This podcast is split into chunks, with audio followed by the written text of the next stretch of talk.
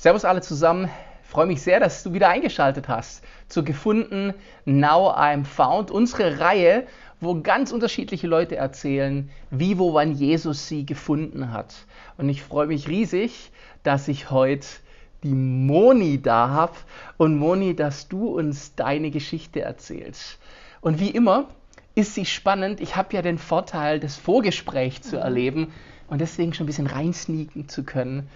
Und ich freue mich sehr, sehr. Die fängt erstmal so normal harmonisch an mhm. und dann wird es so super spannend. Moni, war deine, war deine Kindheit harmonisch? Bist du flowig reingestartet? Und was hat Glaube in deiner Kindheit für eine Rolle gespielt? Ähm, also Glaube war schon immer da, mhm. sage ich jetzt mal so. Ähm, diese, also ich bin im christlichen Elternhaus aufgewachsen. Wir waren immer in der Gemeinde, so kann ich sagen. Es war einfach Teil von uns, Teil von der Familie, Teil von unserem Leben. Gemeinde ja. und Gott hat immer dazugehört. Also, also langweilig halt. Dann, ich denke, dann brechen wir das Stelle jetzt ab. es war schön, dass ihr heute dabei wart, aber wo soll das, das jetzt nix. noch hinführen?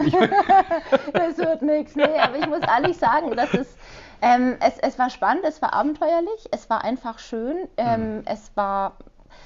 Ähm, wir hatten viel, also ich muss irgendwie sagen, dass die Gemeinde praktisch eine zweite Familie war. Wir haben sehr viel oh. gemeinsam gemacht. Ja, cool. Wir, meine Eltern waren auch sehr aktiv dort. Meine mhm. Mutter hat Sonntagsschule gemacht. Wir waren im Chor, haben öfters auch gesungen. Mhm. Ähm, wir hatten viele Freizeiten, Gemeindefreizeiten hatten wir regelmäßig für die Kids. Also gab es Lindentäle, unsere, unsere, unsere Sommerfreizeit. Also es war sehr viel und ich fand es auch interessant. Man ist als Kind so reingekommen und ganz normal war es dann halt, hat man später auch mitgearbeitet. Und so konnte man selber auch Sachen gestalten und äh, mitmachen. Und ähm, große Familie, wir haben einmal im Monat, glaube ich, war das, äh, immer ähm, Gemeindefrühstück gehabt. Das heißt, man hat sich immer getroffen, die ganze Gemeinde, jeder hat was mitgebracht. Man hat gemeinsam ähm, gefrühstückt, uns unterhalten, Gespräche gehabt ähm, und ähm, dann ging es irgendwann über zum Gottesdienst. Und so war das einfach eine, eine schöne, große, gemütliche Sache, sage ich jetzt mal. Und eigentlich kein Ort, wo du hingehst, sondern der, der da war. Ich hatte manchmal sogar das Gefühl, ich war jeden Tag irgendwie. Ja, so ungefähr hast du es mir auch erzählt. Ja. Ich war gefühlt ich war, immer. Gefühlt war ich immer dort. Dann, dann hatten wir, dann hatten wir, ähm, wir hatten Chorprobe. Ich hatte in der Gemeinde bei einer Flötenunterricht. Dann hatten wir im Flötenchor gespielt. Dann waren irgendwelche Besprechungen, auch als ich größer wurde. Ähm, die Sonntagsschule hat irgendwann aufgehört, ist man konfirmiert worden, hat man mitgearbeitet, waren irgendwelche Besprechungen, mhm. Ideen, ähm, hat für irgendwelche Theaterstücke geprobt ähm, und es war immer irgendwie Teil von mir, praktisch von meinem Leben, von meinem Alltag, kann ich jetzt schon mhm. so sagen nachdem das jetzt so normal war, mhm. äh, gab es diesen einen Moment in deiner Kindheit, den finde ich, find ich, schön, wo du äh, zu deiner Jungscharleiterin nochmal gegangen Erzähl mal diese Geschichte. Du weißt, welche ich meine. Ich weiß, welche du meinst. Der Jungschar, also wir hatten, Jungschar waren wir in Hirschlanden bei der Landeskirche, ja. wo wir auch ähm, öfters waren, wo auch ähm, wir so im Sommer Freizeiten gemacht haben und ähm, da waren auch mal Missionare dabei, die haben erzählt, was sie mit Gott erlebt haben. Und wir haben die ganzen biblischen Geschichten, was die Jünger alles mit Gott erlebt haben und von Wunder und Heilung. Und irgendwie war ich dann so als Kind, oh, das will ich auch alles erleben. Ja, voll gut. Ich möchte es auch alles haben, ich möchte es auch alles erleben. Habe dann meiner Schwester mal gesagt, so, Jungscha war auch so, Barbara, warte bitte noch, ich muss noch was klären. Ich muss noch was fragen. Du warst dann, wie alt ungefähr? Irgendwann in der Grundschule, weiß ich okay, nicht. Ich glaube, so dritte, vierte Klasse. Schön, okay. Ähm, und dann bin ich zu meiner Jungscharleiterin gegangen, die auch unsere Nachbarin war, mhm. und habe ihr gesagt, ich will das auch alles erleben. Ich will das auch alles in meinem Leben haben und erleben und das will ich einfach auch. Und dann hat sich total gefreut. dann haben wir ein Übergabegebet, so ein typisches Übergabegebet halt gesprochen. Und dann bin ich total freudestrahlend und glücklich und so jetzt geht das Abenteuer los, bin ich dann raus mit meiner Schwester nach Hause gelaufen. Und für die war das einfach noch so, jetzt ist sie wieder da, jetzt gehen wir wieder heim. Ja. Abgehakt. Nee, sie hat schon gemerkt, so, du grinst ja so. Sag, ja, ist es wahr? Schön. äh, Übergabegebet werden wir nachher noch kurz erklären für die, mhm. die nicht wissen, was das ist. Jetzt ging das Leben weiter und irgendwann hast du festgestellt, dass es zwei Welten sind, dass es noch eine andere Welt gibt als die Prägung, die du hast. Und wenn ich mich recht erinnere, hat das mit einer FSJlerin zu tun gehabt, wo ein Impuls, ja, erzähl selber.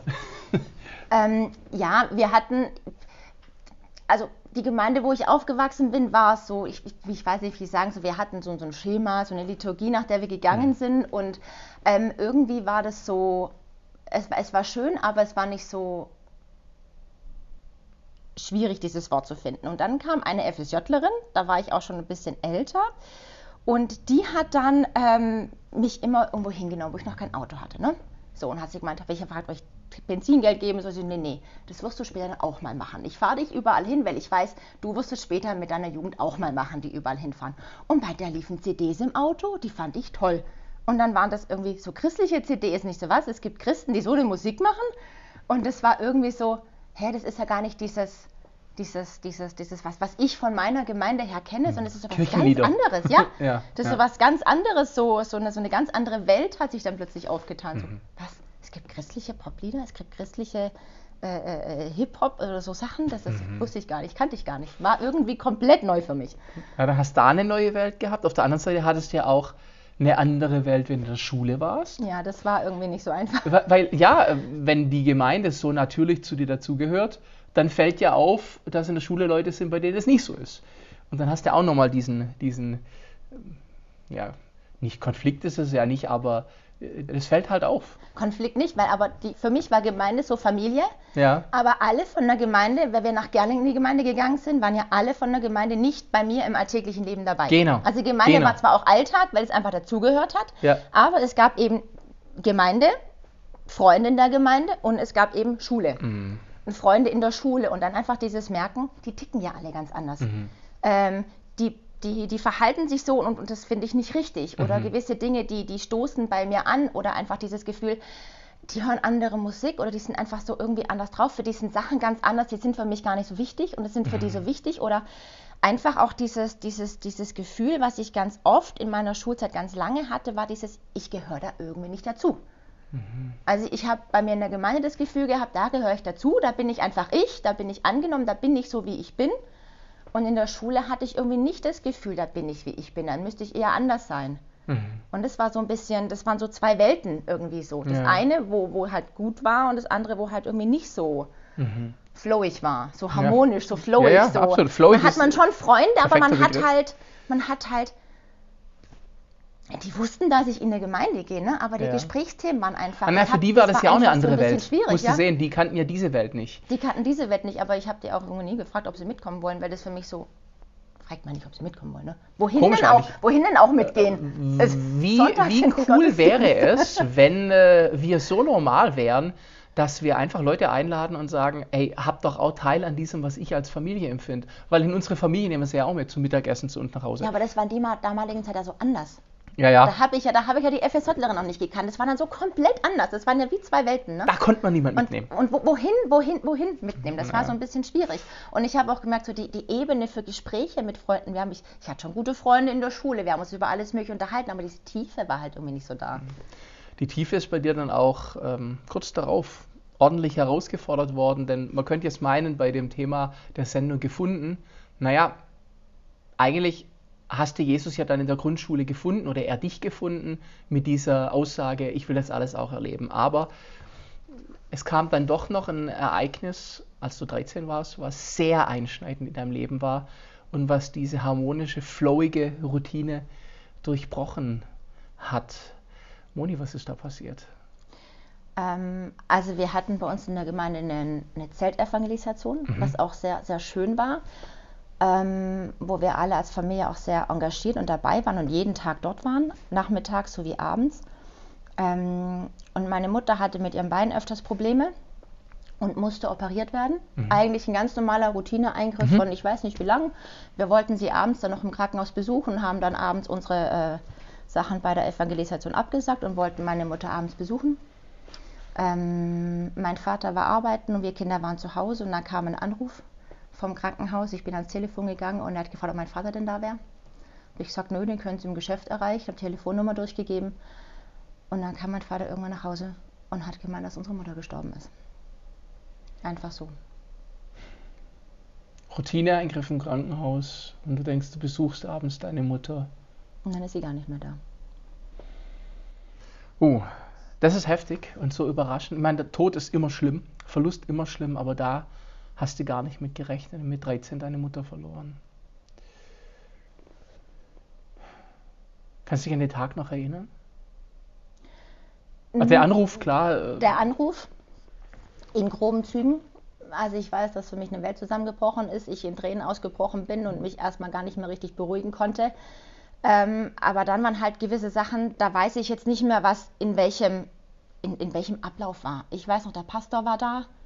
Mhm. Ähm, Bekannte waren dann da und haben mit uns gebetet und uns Sachen besprochen. Das muss ja alles möglich organisiert werden. Mhm. Ich weiß aber nicht mehr, wann jetzt genau was war. das ist irgendwie nicht mehr ganz Natürlich. chronologisch. Äh, nee, man ist ja dann auch, man ist ja wie im Taumel äh, mhm. bei sowas auch. Man ist wie betäubt und äh, paralysiert auch. Was jetzt natürlich spannend ist, ist, sowas wirft ja, wenn du das als Teenager erlebst, dich unter Umständen übel aus der Bahn. Da kann ja alles passieren, von super rebellisch über äh, Drogenprobleme bis zu was. Da kann ja alles passieren. In deinem Fall war es aber so, dass hier eine Begegnung stattfand, die bei dir, ein, ein, also ich möchte fast sagen, ein Schutz war und etwas verhindert hat. Mhm. Und das finde ich eine ganz, ganz spannende Geschichte und das ist ein echter gefunden Moment. Und du hast schon mit deinem Einstieg gerade auf meine Frage das so ein einge, eingetütet, um das weiter zu erzählen. Moni, was ist da gewesen? Was ist da passiert? Was hast du erlebt? Ich glaube, gefunden ist bei mir zwei, zweideutig. Einmal habe ich Gott gefunden, als ich äh, in der Jungschar war. Mhm. Und in diesem Moment hat Gott mich gefunden. Okay. Das heißt, wir haben uns beide gefunden. Ähm, chronologisch, was nach dem Tod meiner Mutter war, die einzelnen Tage, weiß ich nicht mehr. Ich weiß aber, dass an irgendeinem Abend ob das jetzt der Abend war, wo wir vom Tod meiner Mutter erfahren haben oder einen Tag später, weiß ich nicht mehr. Wir alle in der Familie das Bedürfnis hatten, ins Zelt zu gehen. Also zur Zeltevangelisation. Wir waren auf dem Sofa und wir hatten alle dieses Drängen und dieses Bedürfnis von meinem Vater, wir Kinder, mein Bruder, meine Schwester, alle, wir müssen dorthin gehen. Mhm. Ähm, und ich weiß, mein Vater hat uns erzogen, man ist immer pünktlich bei gewissen, bei gewissen Veranstaltungen. Ähm, und an diesem Abend hat er gesagt, wir fahren hin, aber absichtlich später. Äh, damit jeder, nicht jeder da ja, auf uns zukommt, was total Sinn. sinnvoll ist. Und ich weiß noch, wir sind ins Zelt gefahren, wir sind reingelaufen, angekommen, da war gerade dieses Anspiel, wo verschiedene Personen verschieden große Kisten, von Schuhkartons, Umzugskartons, verschiedene große Kisten ans Kreuz bringen konnte. Und äh, man einen Aufruf hatte, man durfte auf einen Zettel schreiben, was einen bedrückt, was man irgendwas auf diesen Zettel schreiben und durfte es zum Kreuz vorne bringen. Und dann hat der Chor gesungen. Und ich weiß noch genau, welches Lied die gesungen haben. Kommt her zu mir, alle, die ihr mühselig und beladen seid. Ich will euch erquicken. Und ich glaube, wir haben alle was auf diesen Zettel geschrieben oder leere Zettel reingeschmissen in diese Box, weiß ich nicht. Aber ich habe was drauf geschrieben, bin nach vorne gelaufen ans Kreuz und habe diesen Zettel abgegeben. Und an diesem Kreuz ich habe da nicht nur, ich weiß, das ist so schwierig zu erklären, ich habe da nicht nur einen Zettel reingeschmissen und das abgegeben, was auf diesem Zettel stand, oder die Trauer mhm. abgegeben oder, oder alles. Ich irgendwie, da war irgendein Moment da, das war übernatürlich und, und, und da war irgendwas anderes ist passiert an hm. diesem Kreuz. Irgendwas hat mich gecasht, irgendwas hat mich, hat mich voll, voll erwischt oder wie auch immer man das sagt. Es, es war mehr wie nur, ich gebe jetzt einen Zettel ab, was ich aufgeschrieben habe. Mhm. Sondern da war, da war da hat Gott auf mich gewartet. Wow. Und ich war, am Kreuz ich war, hat am Gott Kreuz auf dich hat gewartet. Gott auf mich gewartet und da hat Gott mich gefunden, da hat Gott mich gecasht. Und ich weiß noch, das, das ist was, woran ich mich noch erinnern kann, ich war so überwältigt. Ich musste, nachdem ich bei diesem Kreuz, ich weiß auch gar nicht, wie lange ich da stand, weiß ich nicht mehr. Ich war so überwältigt, ich musste aus diesem Zelt raus. Mhm. Weil das alles so, das hat dann nicht gepasst, die traurige Musik oder was. Ich musste sofort aus diesem Zelt raus und dann kam es über mich, ich habe heulen müssen und ich glaube, ich habe nicht heulen müssen wegen dem, was mit meiner Mutter passiert ist, sondern ich musste erstmal alles loswerden wegen dem, was am Kreuz da passiert ist. Ja, krass. Weil da irgendwas und ich habe keine Worte dafür, was da genau passiert ist, aber irgendwie hat Gott mich da total gecasht. Du musst, auch keine Worte, du musst auch keine Worte dafür haben, aber was Fakt ist, ist, du mhm. hast eine Form von Begegnung mit ihm mhm. gehabt. Er hat dich irgendwie abgeholt. Und ich glaube, das ist ja auch das, was für uns so wichtig ist, dass wir Gott erfahren, dass wir Gott, Gott sehen, was ja auch in, wie ich jetzt weiß, in deinem Lieblingsbibelvers äh, sich ähm, wiederfindet aus dem Buch Hiob. Mhm. Magst du den kurz sagen? Ich liebe den auch Ähm, unheimlich. Ja, ist Der ist auch wahnsinnig wichtig. Das ist, was ich über meine Kinder auch immer bete, Ja. weil Hiob hat auch viel, viel Schlimmes erfahren, Ja. aber er hat diesen Gottesmoment gehabt. Gott, bisher kannte ich dich nur vom Hören sagen. aber jetzt habe ich dich erlebt, jetzt habe ich dich mit eigenen Augen, Augen gesehen. gesehen. Mhm. Und es ist so, das ist so, was ich jedem Menschen wünsche. Weil wir können so viel an andere Leute hinreden, wie, wie, wie gut Gott ist, wie, wie, er, wie, er, wie, er, wie, er, wie er Sachen machen kann, wie er Leben ändern kann. Wenn wir ihn nicht selber erleben, ist das alles schwierig. Ja, und dann wird Religion anstrengend. Und mein Vater hat mal gesagt, du kannst mit allen möglichen Leuten über Gott reden und diskutieren, aber das, was du mit Gott erfahren hast, kann dir keiner nehmen. Sehr und das gut. ist genau das, was halt wichtig ist. Gott einfach erfahren. Sehr, sehr gut.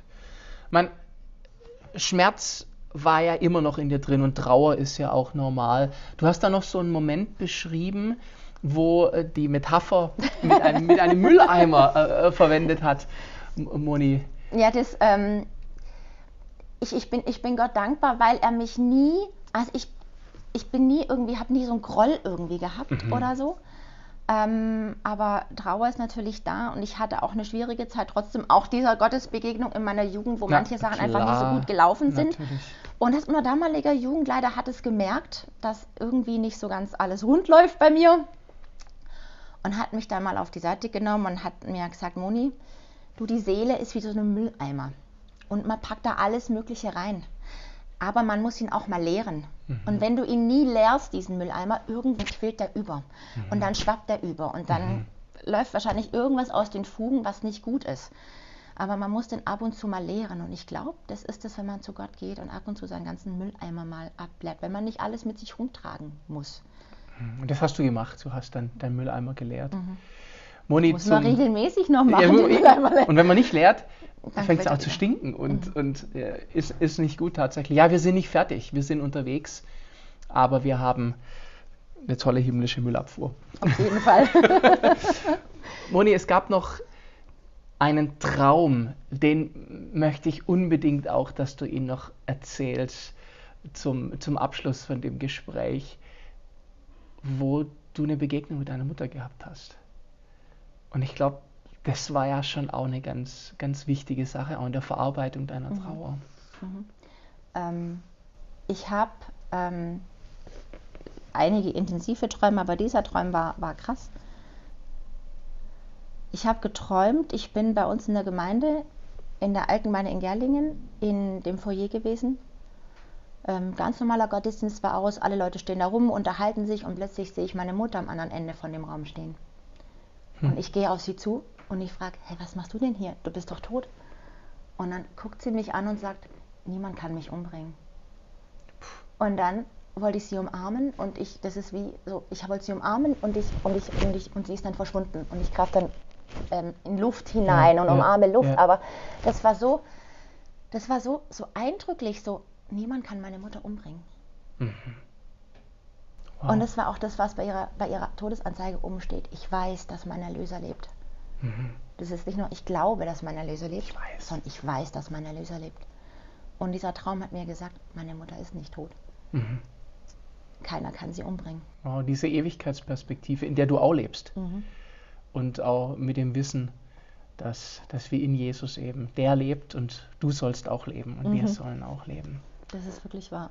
Krass. Mo- Moni, letzte Frage, die muss ich stellen. Du hast zu deiner Jungscharleiterin gesagt, ich will das auch erleben. Hast du es erlebt? Oh, ich habe viel erlebt und ich erlebe immer noch viel mehr. Was ich aber auch so interessant fand oder interessant finde, ich war auf so vielen äh, Jugendveranstaltungen und, und Seminaren und solche Sachen, wo immer irgendwelche Leute so viel erzählt haben von, wie weit sie von weg waren oder Gott gar nicht kannten und durch irgendwelche riesengroßen Sachen sie Gott erlebt haben. Mhm. Und ich dachte immer, boah, so interessant ist es bei mir gar nicht. Das hast du zu mir gesagt. Ja, so interessant ist es in bei das. Vorgespräch rein. Genau. Du Peter, ist bei mir nicht interessant. Aber ich habe Gott erlebt durch solche krassen Sachen und so interessant ist es bei mir auch. Yes.